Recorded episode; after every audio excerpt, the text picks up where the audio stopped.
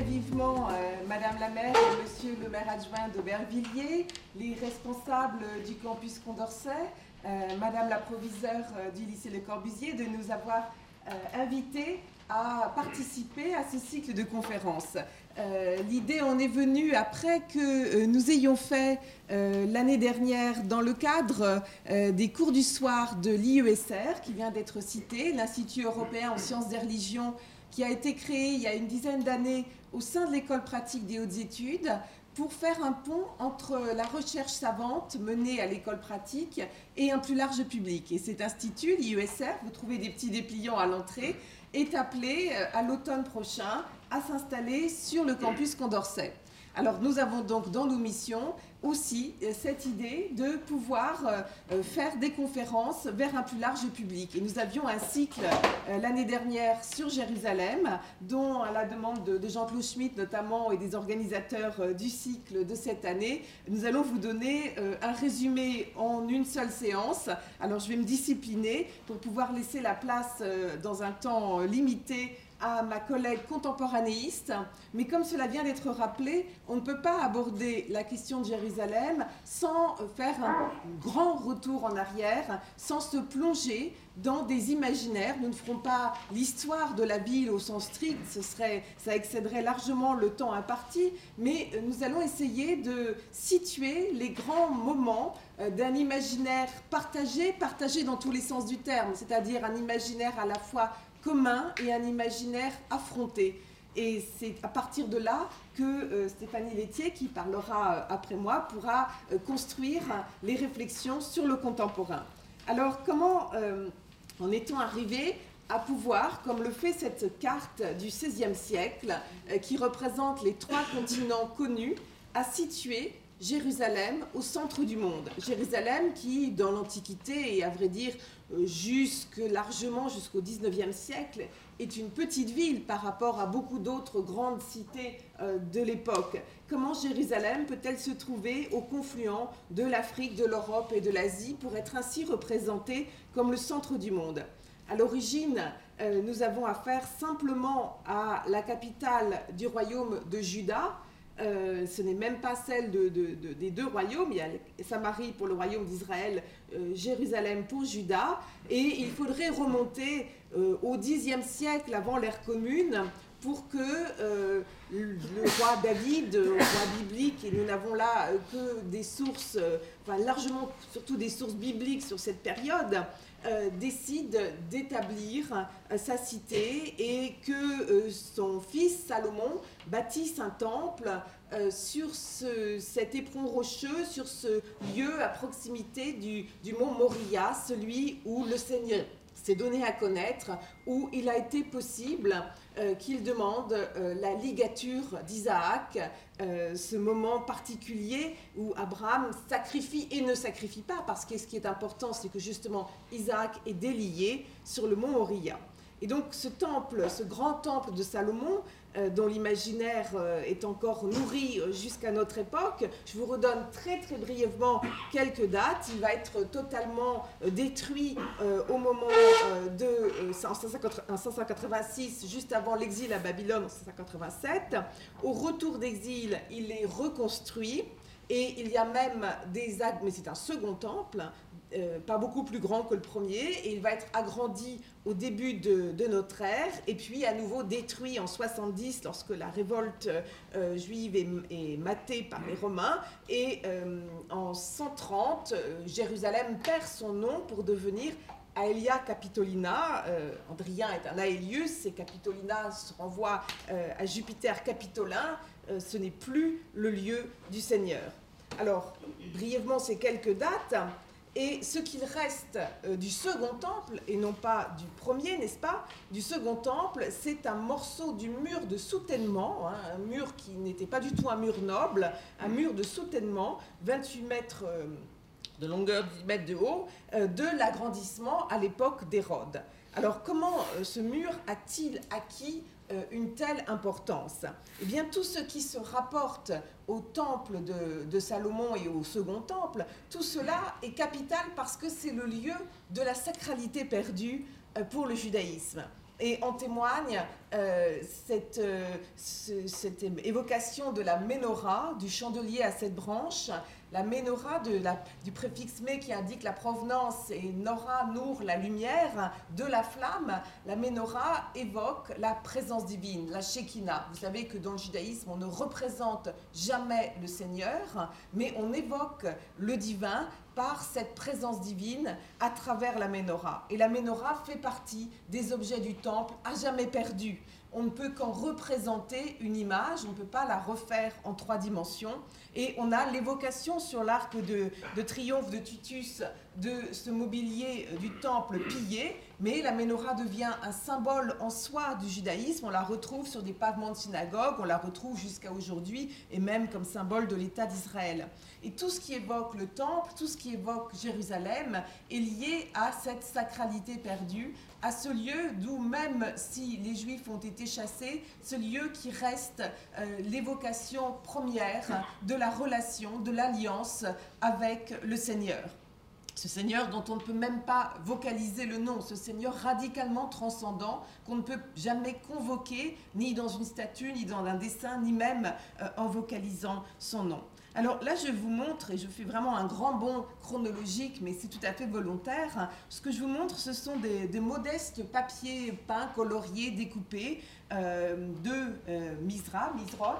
euh, qui, dans la maison d'un juif pieux, vont indiquer le mur est, le mur qui est en direction de Jérusalem. J'en donne un exemple dans un contexte ashkenaz, en Lituanie, un contexte séfarade en Algérie. Alors il y a mille possibilités de décorer ces feuilles de papier qui indiquent l'est, mais par exemple, dans ces deux exemples-là, on voit bien la référence d'une part à la menorah, d'autre part à l'Arche sainte et aux tables de la loi, tout ce qui évoque cette sacralité du temple, tout ce qui évoque cette direction de Jérusalem, qui est aussi la direction vers laquelle on prie dans la synagogue. C'est sur le mur en direction de Jérusalem qu'est placée l'Arche sainte avec les rouleaux de la Torah. Et euh, le psaume 137, dont je vous donne ici une évocation romantique euh, de Mendemann euh, dans ce tableau,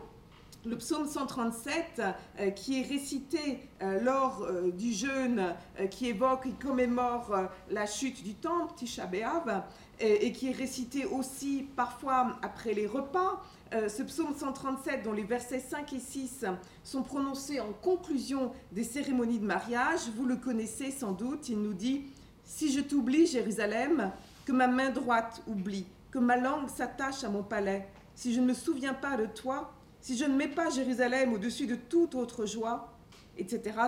Seigneur, souviens-toi des Édomites qui, au jour de Jérusalem, je ne vous lis pas le psaume 137 en entier, mais cette évocation extrêmement forte qui vient rythmer un certain nombre de rituels dans le judaïsme, et je pourrais encore lire ce passage d'Isaïe 60 que je vous laisse euh, euh, découvrir, tout ceci euh, rythme et accompagne de nombreuses cérémonies euh, religieuses. Euh, je l'ai évoqué, le mariage, le repas du Seder aussi, lorsqu'on évoque à Pâques l'année prochaine à Jérusalem, toute cette référence extrêmement présente, parce que Jérusalem, ce n'est pas n'importe quel lieu, c'est véritablement un pont entre le monde d'ici-bas et euh, le ciel, le lieu où la terre et le ciel se rencontrent, et en particulier le temple, et euh, au sein du temple, le Saint des Saints. C'est véritablement dans cette direction-là qu'il faut prier parce que la prière qui y est faite va remonter encore plus nettement euh, vers le Seigneur. Alors on retrouve par exemple dans des décors d'objets rituels, et là je prends évidemment un exemple un petit peu exceptionnel qui est conservé au musée d'art et d'histoire du judaïsme, une souka, une de ces tentes de la fête des tabernacles, fait partie des grandes fêtes de pèlerinage, euh, eh bien, euh, évocation sur le mur peint de la ville de Jérusalem. Cette présence tout à fait centrale dans euh, la tradition juive comme évocation du sacré. Et l'image qu'on en a en tête, et là j'en donne une représentation largement ancienne déjà, des années 1850, c'est euh, celle euh, des pieux venant vers ce fameux mur, ce mur de soutènement qui est tout ce qui reste du temple détruit, pour y confier leurs prières. Peut-être connaissez-vous, enfin sûrement même, le mot mur des lamentations. Ce terme est impropre. Il ne s'agit pas véritablement de lamentation. Les prières des autres n'ont pas à être qualifiées de lamentation. C'est le mur occidental, le cotel, et c'est cette sacralité perdue que l'on vient euh, retrouver euh, en y inscrivant un temps de prière, euh, de méditation. Alors cette évocation de Jérusalem, on la trouverait, je vous le dis, euh, maintes et maintes fois euh, à travers euh, les siècles du judaïsme, même si la vie juive en a été écartée pendant dès la période romaine et puis qu'ensuite une petite colonie juive y est revenue, c'est bien évidemment aussi en diaspora et dans toute cette évocation à la fois rituelle, poétique, artistique, que cette centralité de Jérusalem se manifeste dans la tradition juive Ici, c'est un exemple d'un des premiers artistes de l'école de Betzalel qui a été recréé euh, au moment euh, du sionisme à Jérusalem. Alors, cette évocation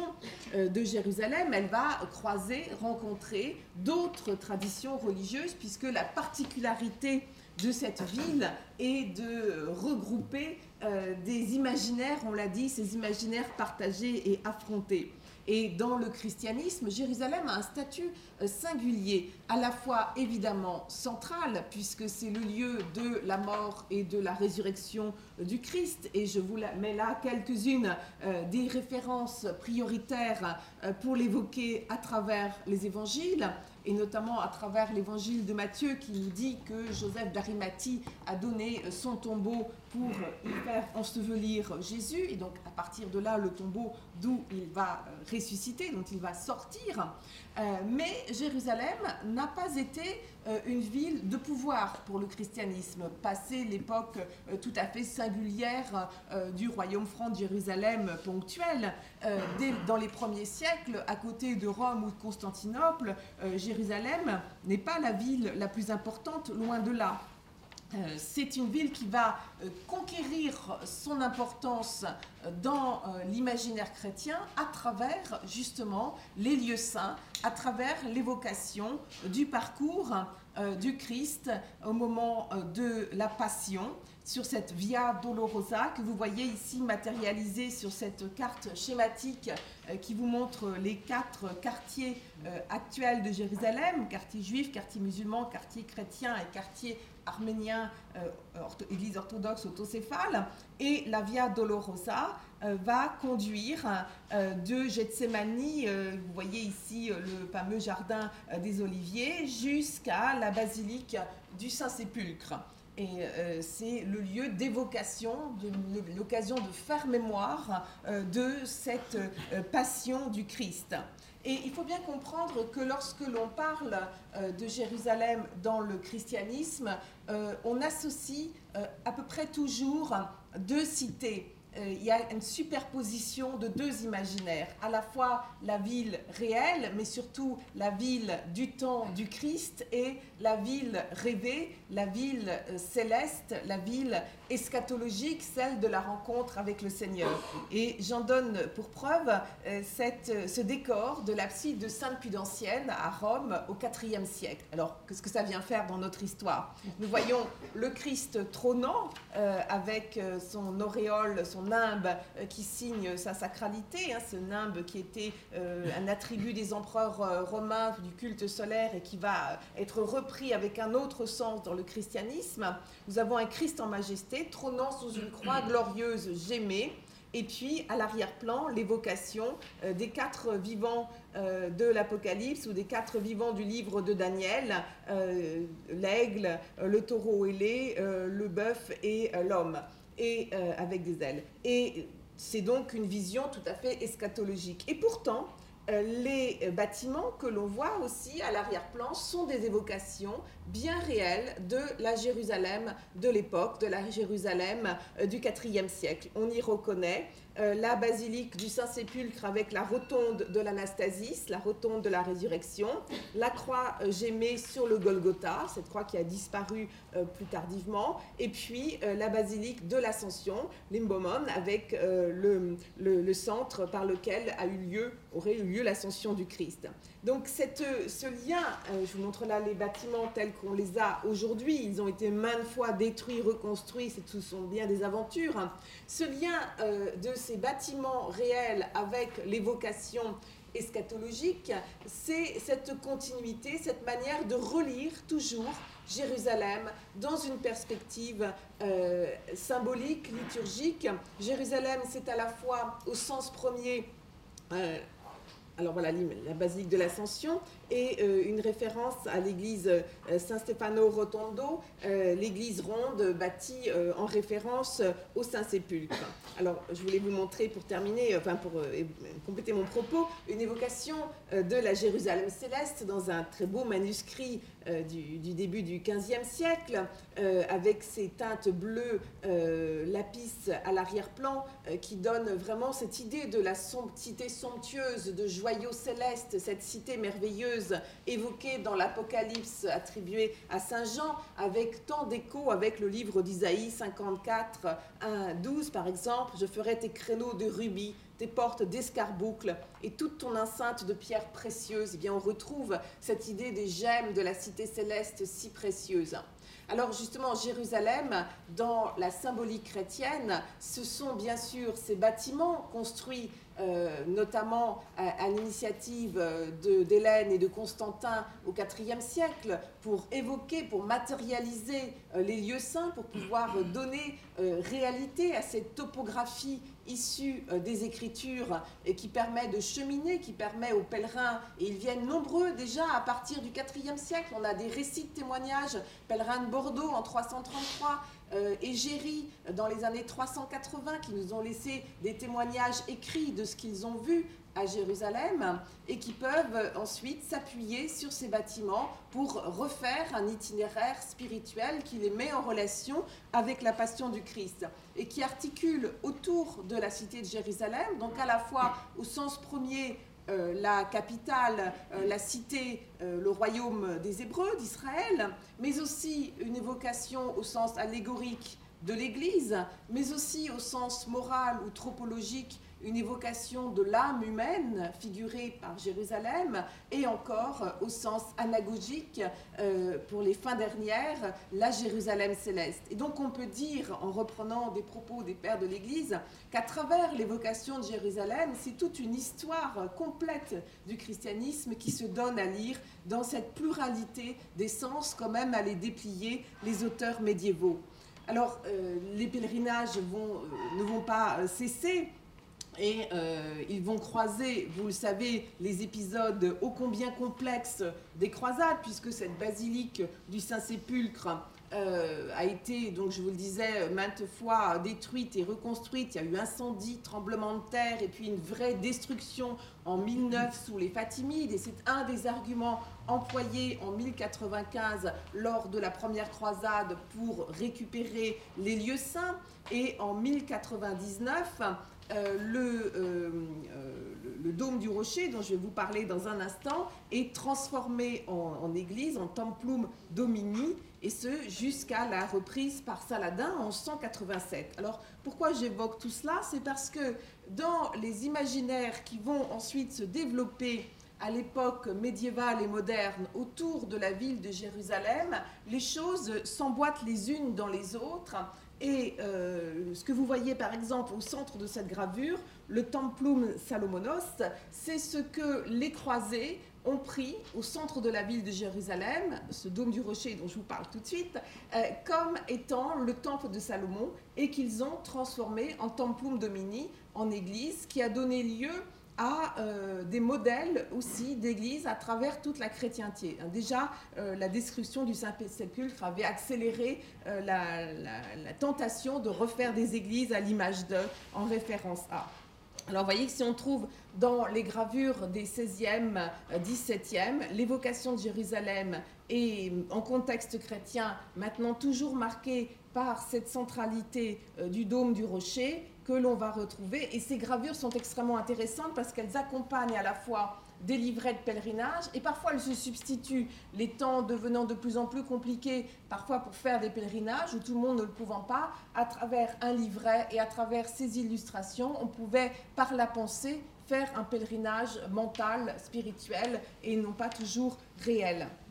Alors, ce dôme du rocher m'amène à parler enfin de la place de Jérusalem dans l'islam. Il ne s'agit pas, d'ailleurs le, nom euh, qui va être dérivé de Aelia Capitolina et euh, Alia et puis Al-Quds, la sainte, la très sainte, c'est celle-là, c'est cela le nom qu'on retient dans l'islam. Et euh, ce que l'on associe aussitôt à Jérusalem, c'est ce fameux dôme du rocher qui reste le bâtiment le plus prestigieux, le plus somptueux de l'architecture de l'art musulman un octogone surmonté d'une coupole et d'un dôme, une expression euh, de la totalité. Ce n'est pas euh, quelque chose d'unique, on en trouve d'autres exemples euh, antiques et le Saint-Sépulcre lui-même avait une architecture de, de, cet ordre, mais cela dit vraiment le cercle sur l'octogone, une signification symbolique de cette totalité. Alors, il a été, vous avez peut-être parfois vu passer le nom de mosquée d'Omar. Alors, ce n'est pas une mosquée et elle n'a pas été construite sous Omar.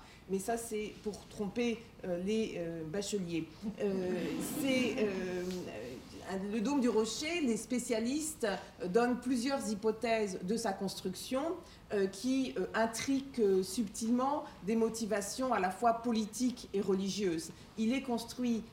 dans les années 691-92, en fait en 72 après l'Égir.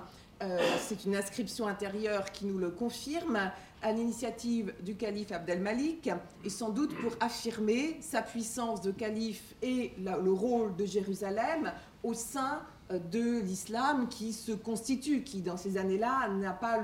la dimension de civilisation unifiée euh, que l'on peut lui connaître après. Donc il y a des luttes d'influence et de pouvoir. Et aussi pour des raisons euh, religieuses, euh, il, il, est construit sur l'esplanade dite l'esplanade du temple,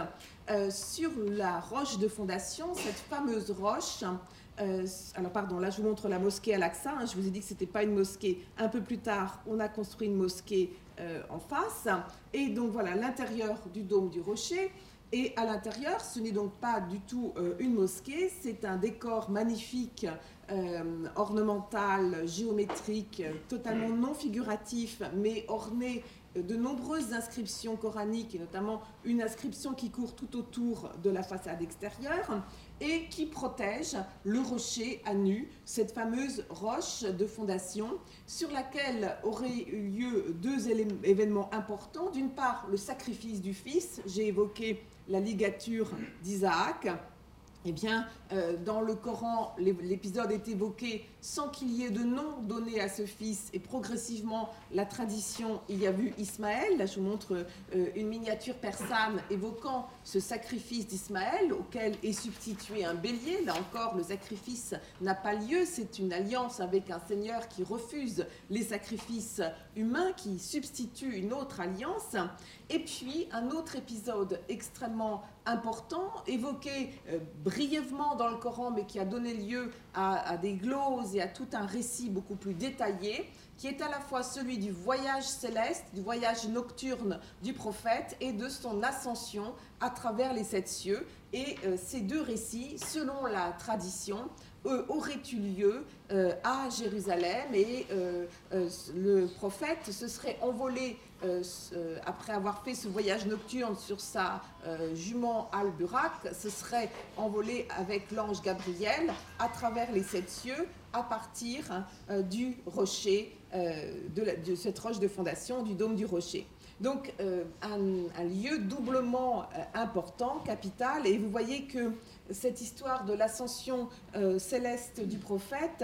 qui est évoqué par quelques versets euh, dans le Coran, donne lieu à des, épisodes plus développés et parfois abondamment illustrés, euh, comme euh, l'évoquent ces très beaux manuscrits conservés à la Bibliothèque nationale, mais dans d'autres bibliothèques, il y en a également. Et puis, il aurait laissé aussi souvent sa, sa, trace, la trace de son pas, on pourrait même la retrouver sur le rocher. Alors voilà, euh, image populaire évoquant cette fameuse euh, jument ailée, c'est quelque chose qui a euh, une très grande importance à la fois dans une lecture mystique et dans l'imaginaire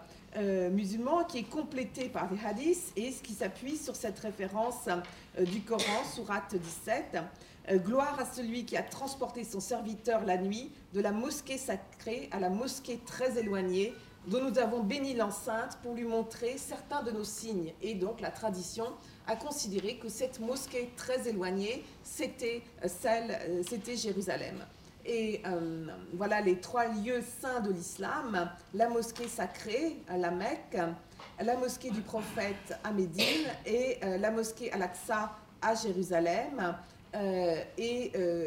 vous vous rappelez que dans les tout premiers temps de l'islam, la première Qibla, la première orientation de la prière était vers Jérusalem avant d'être changée et dirigée vers la Mecque. Et voilà, parmi bien d'autres exemples euh, de cette importance euh, de ces lieux saints, un timbre, euh, je pris ça comme exemple dans les années 50 en Jordanie, avec ce dôme du rocher qui reste un monument tout à fait emblématique de la gloire de l'islam. Or, vous n'êtes pas sans faire le lien, par exemple, je reviens en arrière, je vous montre comment tous ces imaginaires se tissent et s'imbriquent les uns dans les autres avec des bâtiments qui certes pourraient aussi évoquer des architectures de la Renaissance, et on peut faire le lien directement avec le Saint-Sépulcre, mais euh, qui ne sont pas, sans avoir vu, on le sait pour euh, Carpaccio, sans avoir croisé aussi euh, ces fameux livrets de pèlerinage dont je vous montrais des gravures il y a quelques instants, et qui mettaient allègrement le Templum Domini, figuré par le dôme du rocher, au centre de la ville de Jérusalem. Et donc, par exemple, cette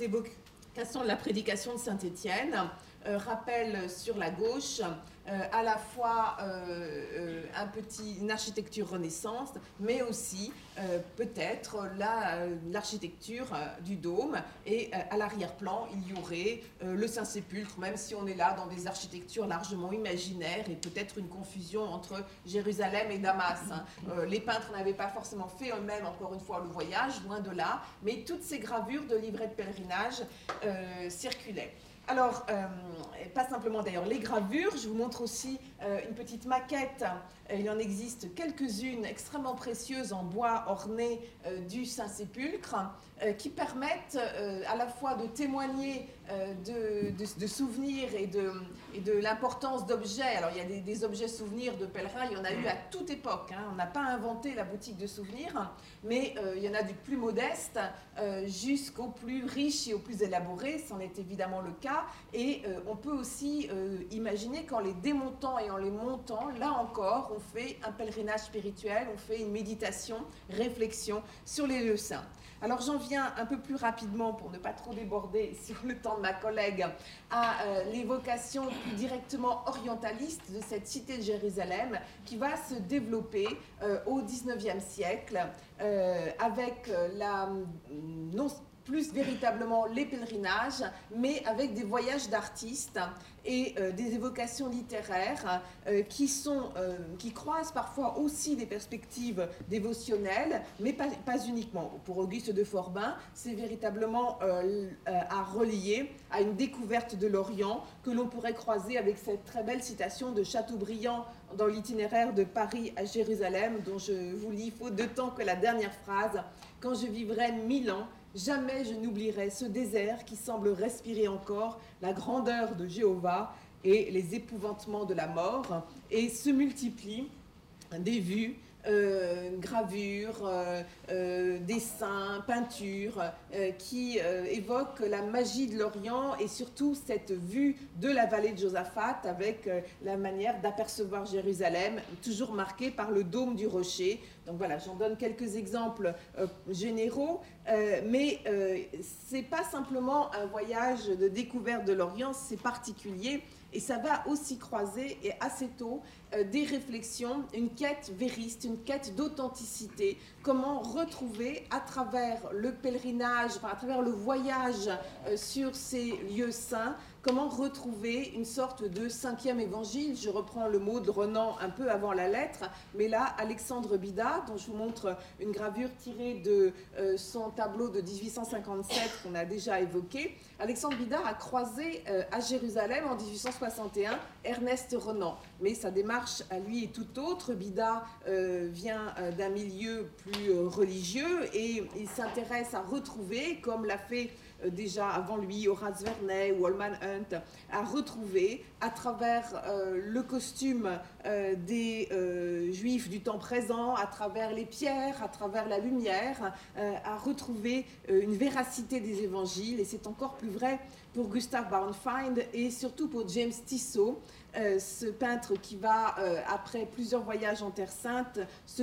convertir totalement à l'idée de ne plus faire que des illustrations des évangiles et de l'Ancien Testament qui seront publiées chez l'éditeur catholique MAM euh, à la fin du 19e, tout début du 20e, avec des centaines de gravures qui retracent totalement toute la vie de Jésus et euh, pas simplement les artistes, mais aussi la photographie va pouvoir compléter cette approche et cette quête de vérité, cette espèce de nouveau regard euh, qui est donné euh, sur les lieux saints. Et avec la fondation de l'école biblique de Jérusalem en 1890, peu après, deux jeunes dominicains, dans les années 1900, vont se consacrer à une mission photographique qui documente de façon extrêmement précise et précieuse tous les territoires de cette époque. Et cela nous permet euh, d'avoir, alors avec d'autres photographies aussi, il n'y a pas que celle de l'école biblique, un témoignage de la longue durée, de ces pratiques que j'évoquais au début de mon intervention, de cette centralité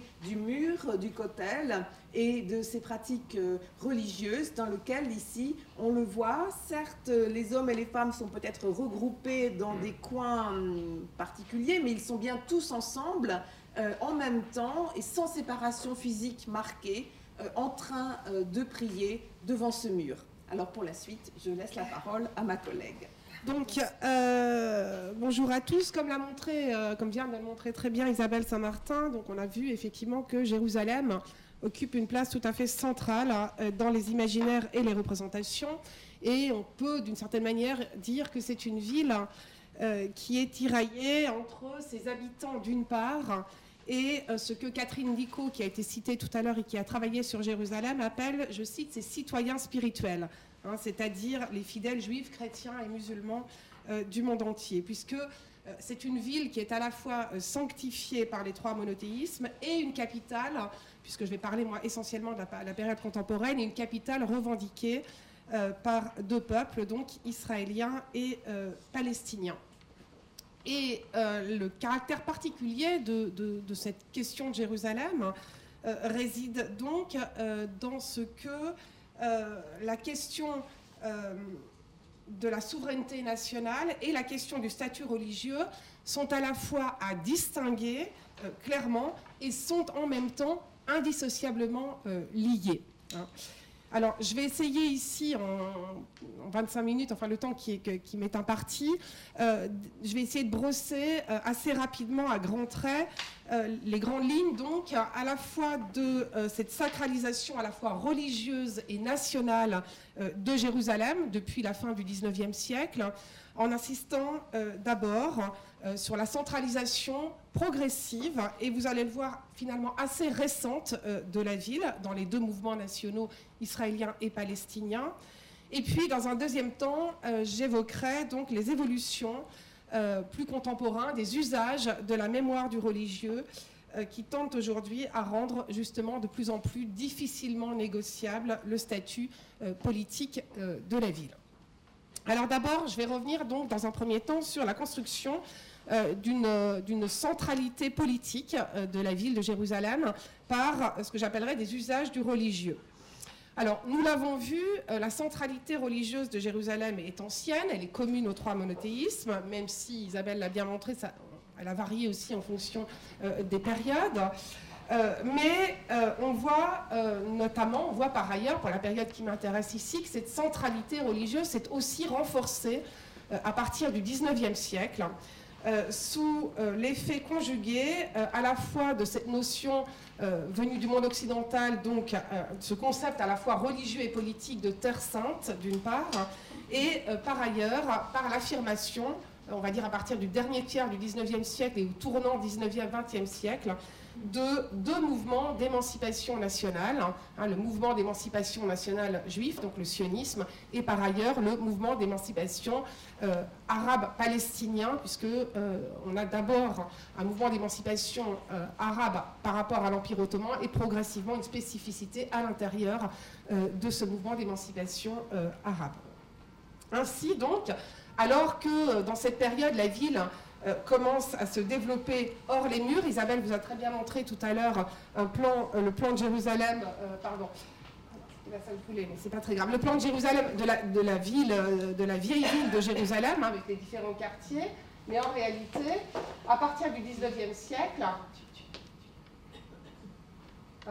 à partir du 19e siècle, donc la ville va déborder hors les murs. Alors non, c'était pas, pas ça, c'est pas très.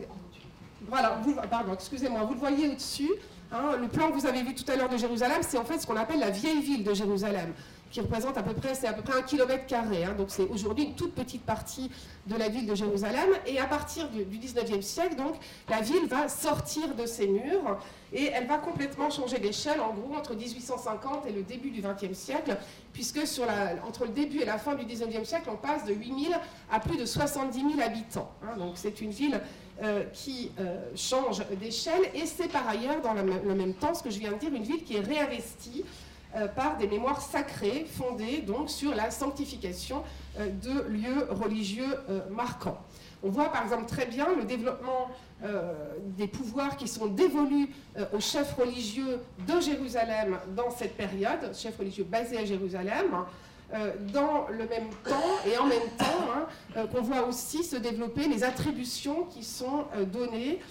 aux consuls occidentaux. Donc tout ça dans cette période sont autant de signes importants de la promotion de Jérusalem, de la ville de Jérusalem dans la hiérarchie des villes de la région. Donc ça c'est un, premier élément important. Deuxième point important, c'est enfin, la, la, question de la dimension religieuse. Euh, qui est euh, l'un des fondements, pas le seul, loin de là, mais l'un des fondements de la construction des identités nationales, des deux identités nationales que j'évoquais juste avant, donc le sionisme et euh, l'identité nationale arabe palestinienne, qui, comme tout à fait d'autres mouvements nationaux au même moment, hein, il n'y a rien de particulier à cela, font usage du référent religieux dans leur construction. Alors je n'ai malheureusement pas le temps de développer longuement là-dessus, mais en gros, en quelques mots, en ce qui concerne notamment, en ce qui concerne d'abord, pardon, le sionisme, on voit que, en fait, le sionisme, d'une certaine manière, sécularise, adapte en la sécularisant l'identité juive. Euh, et euh, du coup, l'attachement religieux pluriséculaire à la terre d'Israël et à la capitale biblique, Jérusalem, évoqué tout à l'heure par Isabelle, est à ce moment-là réactivé d'une certaine manière, mais dans un sens national moderne. Hein. Et ainsi donc, euh, le sionisme n'efface pas la dimension messianique du judaïsme, mais il en offre en quelque sorte une adaptation. Hein. Et euh, c'est donc désormais, en fonction de cette adaptation, par le politique que le peuple juif doit accomplir son destin particulier, celle de la nation de prêtres, hein, puisque euh, désormais doté d'un État moderne, il fera figure de phare, de modèle pour l'humanité. Hein. En ce qui concerne l'identité palestinienne moderne, elle aussi se nourrit euh, finalement assez largement, pas que, pas exclusivement, ça c'est très important, mais aussi assez largement que ce soit pour les chrétiens ou les musulmans d'ailleurs, de euh, la conscience d'appartenir au peuple de la Terre sainte et euh, de son épicentre, donc Jérusalem. Et on voit comme ça émerger au tournant du XXe siècle une identité propre au sein du nationalisme arabe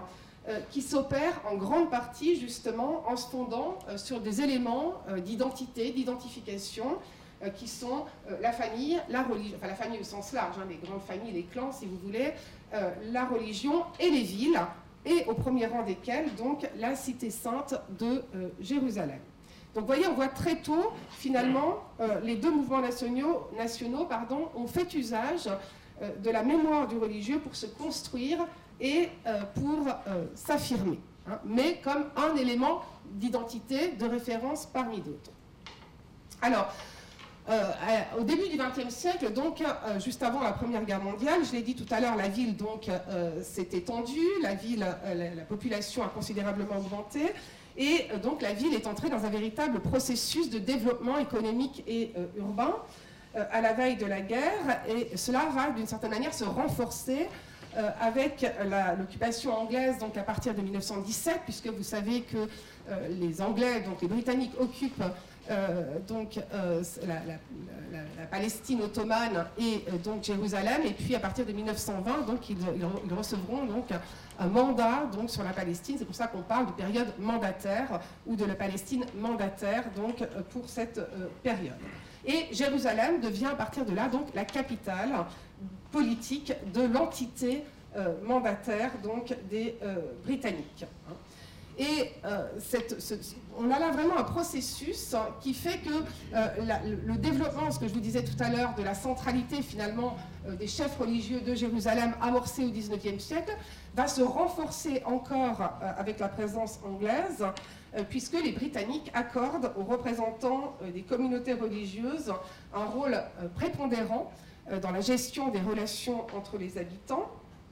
Je vais vous donner un exemple. Vous avez peut-être tous déjà entendu parler du grand moufti al-Husseini. Hein. Euh, en fait, euh, sous les Ottomans, le grand moufti al-Husseini, en fait, n'avait qu'une fonction honorifique. Hein. Et ce sont les Britanniques qui vont l'introniser justement grand moufti de Jérusalem et qui en font ainsi le représentant de tous les musulmans de la Palestine mandataire et qui, du coup, avec ce, titre, euh, contribue d'une certaine manière à renforcer euh, le poids de Jérusalem euh, par rapport au reste du territoire. Donc, Jérusalem, là, à partir de, cette période-là, cette période de l'entre-deux-guerres, cette période mandataire, commence à se situer de plus en plus, finalement, au cœur des conflits nationaux, nationaux-religieux, si vous voulez, qui se développent donc dans la Palestine mandataire, même si, et ça c'est très important, euh, c'est une ville qui à ce moment-là ne reçoit pas non plus encore tous les suffrages. Euh, on voit par exemple, euh, en ce qui concerne le mouvement sioniste, que certes, dans cette période de l'entre-deux-guerres, la ville abrite les principales institutions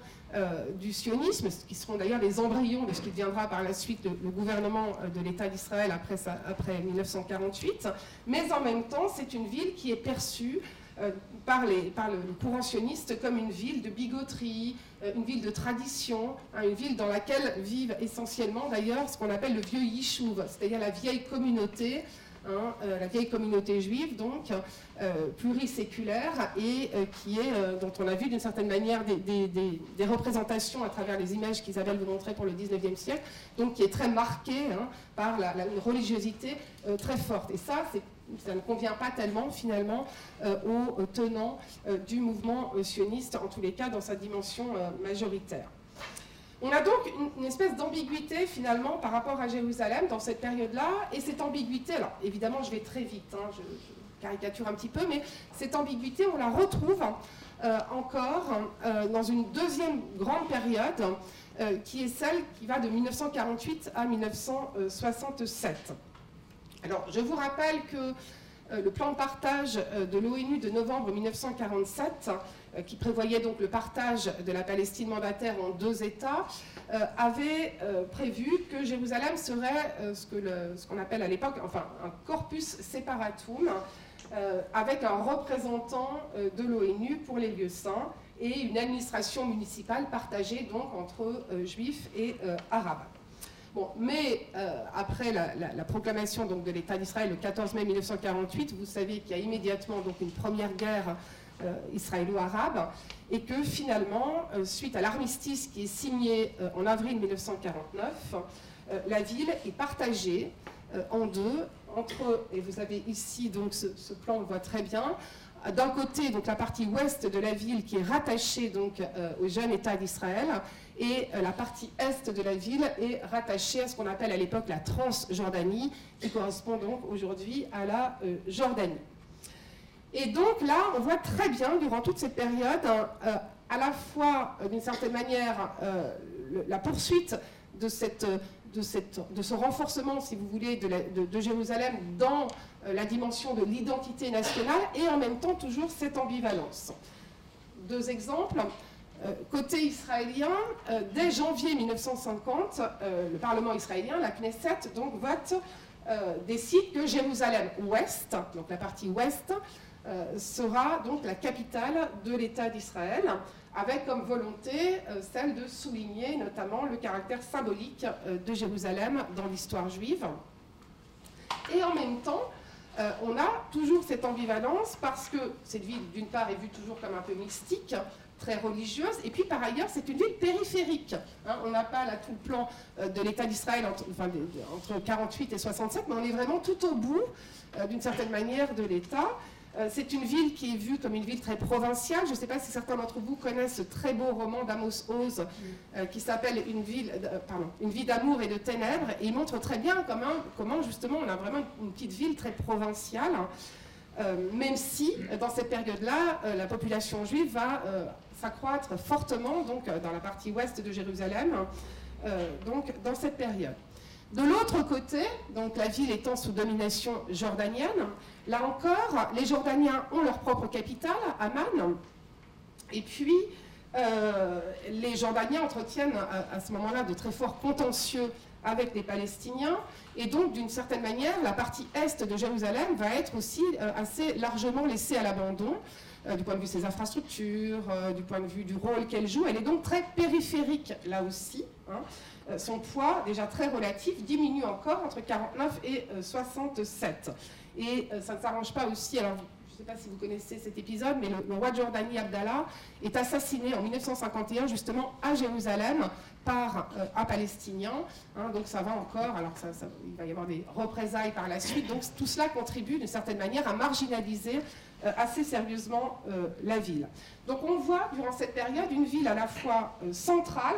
dans les constructions identitaires, dans les revendications nationales qui restent très présentes, et en même temps une ville euh, périphérique, euh, je l'ai dit, pour Israël. Alors, du côté palestinien, la ville est aussi très, euh, très perçue dans cette période-là comme, d'une certaine manière, liée à l'échec du nationalisme palestinien d'avant 1948, hein, avec à sa tête donc, les grandes familles j'ai parlé tout à l'heure du grand moufti euh, Husseini. Donc ces grandes familles traditionnelles euh, qui sont euh, d'une certaine manière dépassées, hein, puisqu'elles ont échoué d'une certaine manière à défendre les, intérêts donc, de, la population palestinienne. Et à partir du début des années 50, le, nationalisme palestinien est essentiellement porté par des gens qui sont issus de la petite bourgeoisie et des classes moyennes. Hein. Donc il y a aussi cette idée d'une rupture entre cette Jérusalem très marquée par ces grands dignitaires politiques et religieux d'avant 48 et, euh, et, l'émergence euh, d'un nouveau groupe, si vous voulez, de, tenants euh, du, nationalisme palestinien. voilà, alors, dans le même temps, alors oui, ce que, je voulais vous montrer aussi, c'est que cette période-là euh, est aussi une période au cours de laquelle on a un peu tendance à l'oublier aujourd'hui. Euh, finalement, les questions ne sont pas aussi déterminées que cela, justement en conséquence de ce que je viens de vous expliquer. Euh, les choses ne sont pas aussi déterminées que cela sur le plan politique quant au poids de Jérusalem. Alors, du côté israélien, par exemple, la dimension religieuse de Jérusalem dans cette période-là, elle est nécessairement très affaiblie, puisque vous le voyez ici, euh, la vieille ville de Jérusalem, qu'Isabelle vous a présentée tout à l'heure, elle, est, euh, elle est sous occupation jordanienne. Hein. ce qui signifie donc que les Juifs n'ont pas accès euh, à la vieille ville et donc pas au lieu saint. Le quartier juif en fait a été détruit et n'ont pas accès donc notamment euh, aux vestiges du temple, au mur occidental, au kotel euh, durant cette période-là. Et on voit justement durant cette période-là du côté israélien une espèce d'évolution de l'imaginaire national concernant Jérusalem avec une baisse d'une certaine manière de l'investissement religieux, mais et évidemment pas dans la liturgie, etc., mais dans, sa dimension politique, au profit euh, d'un investissement davantage euh, sur deux éléments de la mémoire qui sont d'une part euh, la question euh, du sionisme et d'autre part la question de la Shoah qui euh, rejaillit notamment à partir du procès Eichmann au début des années 60. Et Jérusalem, dans cette période, côté israélien, Jérusalem-Ouest va devenir d'une certaine manière le, centre de cette double mémoire, celle du sionisme et celle de la Shoah, autour d'un grand complexe, pour ceux qui connaissent Jérusalem, organisé autour du mont Herzl hein, et du mausolée de Yad Vashem, donc, qui est consacré à la, Shoah. Pareil, euh, enfin, pareil, du point de vue palestinien, là encore, hein, c'est des choses qu'on a un peu tendance à oublier euh, aujourd'hui. Euh, le premier congrès fondateur de l'OLP, l'Organisation de libération de la Palestine, donc, se réunit certes à Jérusalem, mais en réalité, elle est très peu présente, la ville, dans les revendications nationales des premières, de ces premières décennies. Alors, pour des raisons diverses, il y a évidemment des raisons, on va dire, diplomatiques, hein, puisqu'il s'agit de ménager notamment les, Jordaniens, et aussi, je l'ai dit tout à l'heure, de rompre avec le vieux mouvement nationaliste d'avant 1947 qui a échoué. Et on voit donc que, euh, par exemple, Jérusalem n'est jamais mentionné euh, dans la charte nationale palestinienne hein, euh, qui fait office de constitution, ni dans sa version de 1964, ni dans sa version de 1968. Euh, de la même manière, la ville euh, n'est pas mentionnée, elle est ignorée dans le programme en 10 points euh, adopté en 1974 par le Conseil national palestinien au Caire. Hein. Et donc il faut attendre en réalité la fin des années 70, notamment la période des initiatives de paix égyptiennes à la fin des années 70, pour qu'apparaisse clairement, ouvertement, l'idée de transformer euh, Jérusalem-Est euh, en capitale. Et en 1988, pardon, euh, dans la, proclamation d'un État palestinien par l'OLP, donc il, est fait mention de Jérusalem pour capitale. Mais ça suppose, et ça c'est très important, ça suppose aussi de reconnaître au préalable la partition de la ville, de fait. Et ça c'est un moment très important. Voilà, donc on a là un tournant à partir des années 70-80, hein, vous voyez, où on a effectivement jusque-là euh, une importance de la ville euh, dans, la construction identitaire, de sa dimension religieuse dans la, construction identitaire nationale, et en même temps euh, une dimension presque un peu secondaire, ou en tous les cas beaucoup moins importante, dans la dimension politique. C'est important parce que ce sont des choses qu'on a, pas très loin, et on a un peu tendance à les oublier. Et on va euh, voir progressivement donc se faire un tournant à partir des années 70-80 dans un contexte que je n'ai pas le temps de développer, qui est à la fois un contexte régional hein, au Moyen-Orient, qui est aussi un contexte de chacune de ces sociétés. Les années 70, c'est, on va dire, une période d'essoufflement euh, du sionisme travailliste qui jusque-là était majoritaire. C'est aussi, d'une certaine manière, une période d'essoufflement des mouvements des ce qu'on appelait les nationalismes arabes, et aussi du nationalisme palestinien porté donc, notamment par l'OLP. Et euh, on va voir comment, à partir de là, euh, les deux mouvements nationaux, euh, israéliens et palestiniens, vont être, d'une certaine manière, réinvestis suivant des modalités nouvelles. et on va voir comment, justement, la lutte pour Jérusalem va s'inscrire désormais au cœur de ce processus. Alors, d'abord, la question d'accès aux lieux saints, la, la, pardon,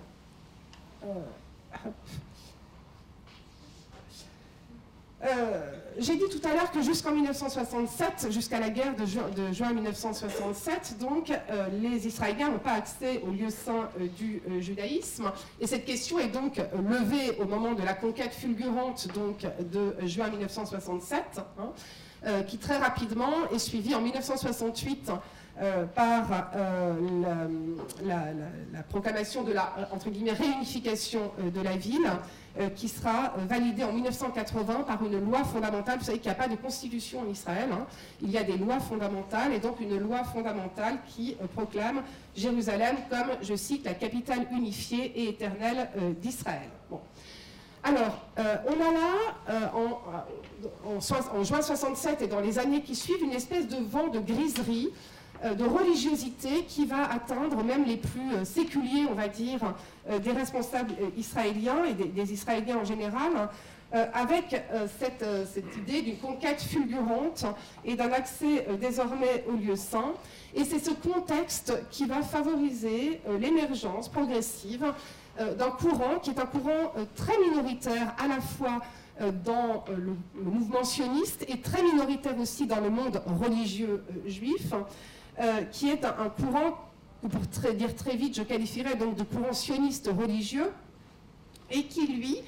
euh, va donc commencer, alors ce n'est pas un courant qui naît dans les années, à la fin des années 60, mais qui va se développer à partir des années 60-70, justement dans ce contexte de griserie et de religiosité euh, liée à la conquête fulgurante, et euh, qui va désormais prétendre vouloir agir politiquement afin de préparer la voie à la rédemption universelle, donc la dimension religieuse, et donc accomplir par le politique la vocation religieuse particulière euh, du, judaïsme. Donc vous voyez comment, avec l'émergence de ce courant très minoritaire, nouveau, hein, on passe d'une certaine manière euh, de la volonté de euh, normaliser les juifs parmi les nations, hein, ce qui est en gros la, volonté du mouvement sioniste à partir du moment où il émerge dans le dernier tiers du 19e siècle, et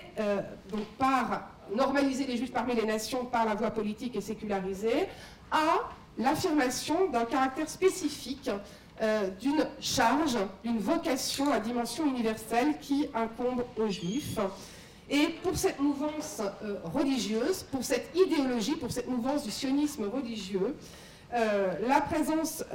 la, conquête de Jérusalem fulgurante serait le signe de la présence de Dieu aux côtés d'Israël et donc doit impérativement se prolonger euh, par euh, une forme de rejudaïsation de la ville dans sa totalité, rejudaïsation conçue comme indispensable à la préparation de la venue des temps messianiques et euh, du Rédempteur universel. Vous voyez, on a un registre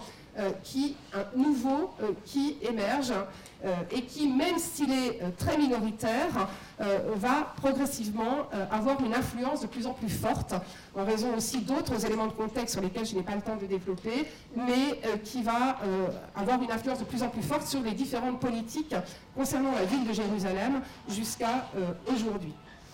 Dans le même temps, côté palestinien, cette période correspond aussi au moment où alors même que le nationalisme, les revendications nationales palestiniennes sont projetées sur la scène internationale, hein, c'est le moment où l'OIP est d'une certaine manière reconnu euh,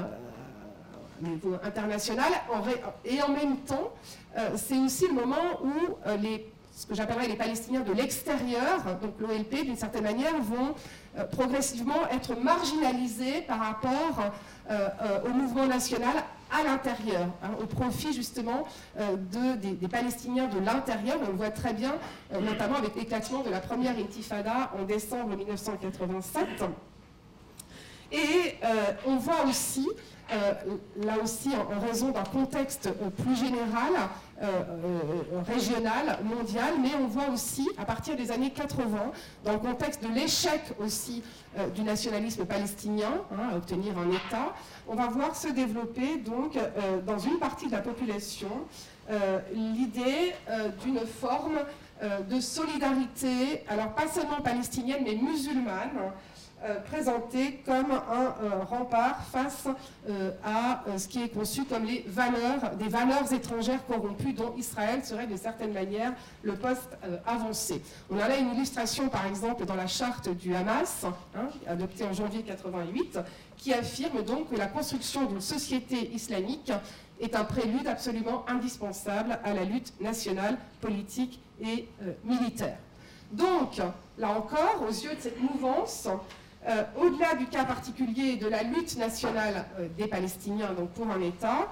la lutte est d'abord conçue comme une lutte pour la défense de l'islam et de ses valeurs,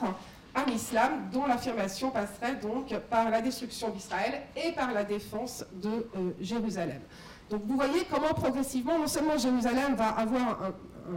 dans sa dimension religieuse, une place de plus en plus importante euh, dans euh, la définition euh, des revendications nationales, mais comment aussi on change de registre d'une certaine manière. Et on voit très bien ce changement de registre à travers notamment la pratique et les usages qui sont faits de l'archéologie, et notamment de l'archéologie religieuse.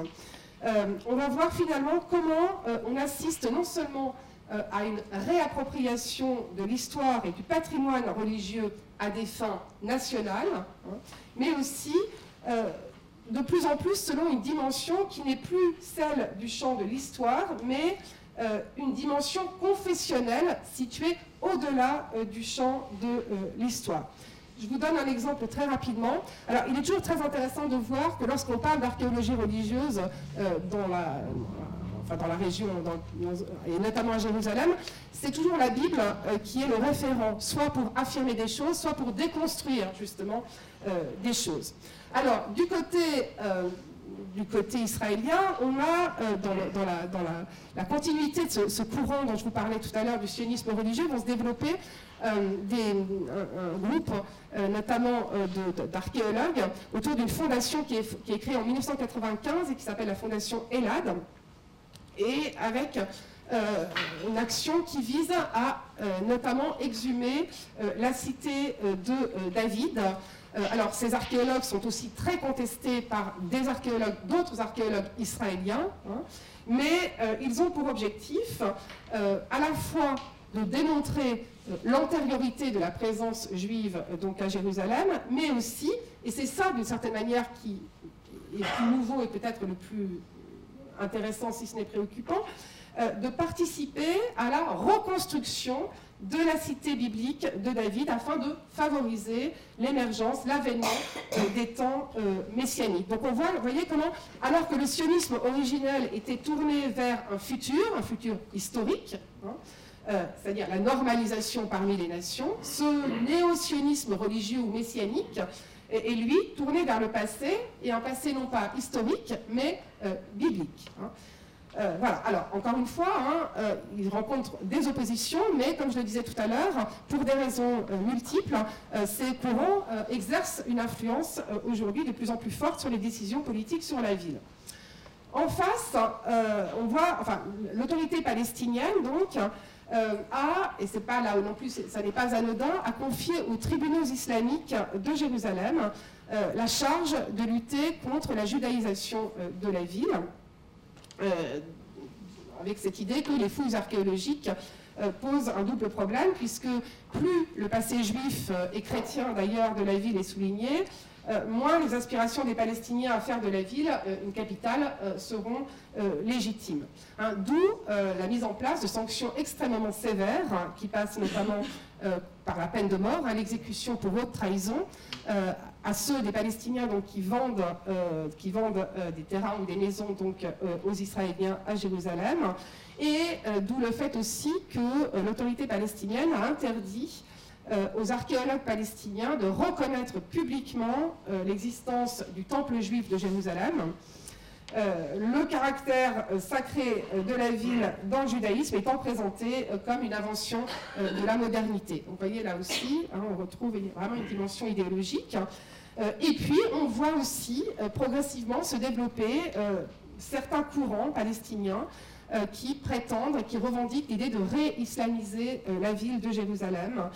en présentant finalement cette action comme un devoir tout autant islamique que, national, donc selon là encore un registre qui confond islam et nation, ce qui, pour le coup, dans le contexte d'un échec, de l'échec actuel des aspirations nationalistes des Palestiniens, offre là encore la possibilité de dépasser le temps historique, qui est celui de l'échec, hein, euh, et de valoriser euh, une éventuelle réussite dans une autre temporalité. Donc vous voyez là aussi comment on glisse hein, finalement d'un temps historique à une autre euh, dimension temporelle. Et c'est d'ailleurs dans cette dimension-là que s'inscrit aussi la figure du martyr, et notamment du martyr pour Jérusalem, donc qui s'inscrit logiquement dans cette perspective d'un dépassement du temps historique vers autre chose. Voilà. Donc je terminerai en disant simplement qu'à Jérusalem, euh, les enjeux mémoriels et patrimoniaux euh, religieux, euh, on le voit, nourrissent d'une part et se confrontent d'autre part à des enjeux politiques, à des enjeux nationaux de plus en plus prégnants et de plus en plus irréconciliables en raison de plus en plus d'une charge, d'une nouvelle charge qu'on pourrait qualifier de millénariste, d'eschatologique, et que euh, on voit que ce processus euh, de sanctification euh, a non seulement pour effet de valoriser des droits jugés inaliénables des uns et des autres sur la ville, mais aussi, du coup, d'en exclure de façon presque ontologique toutes les, identités concurrentes.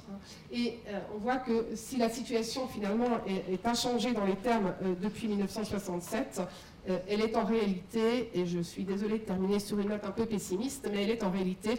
de plus en plus compliquée. Voilà.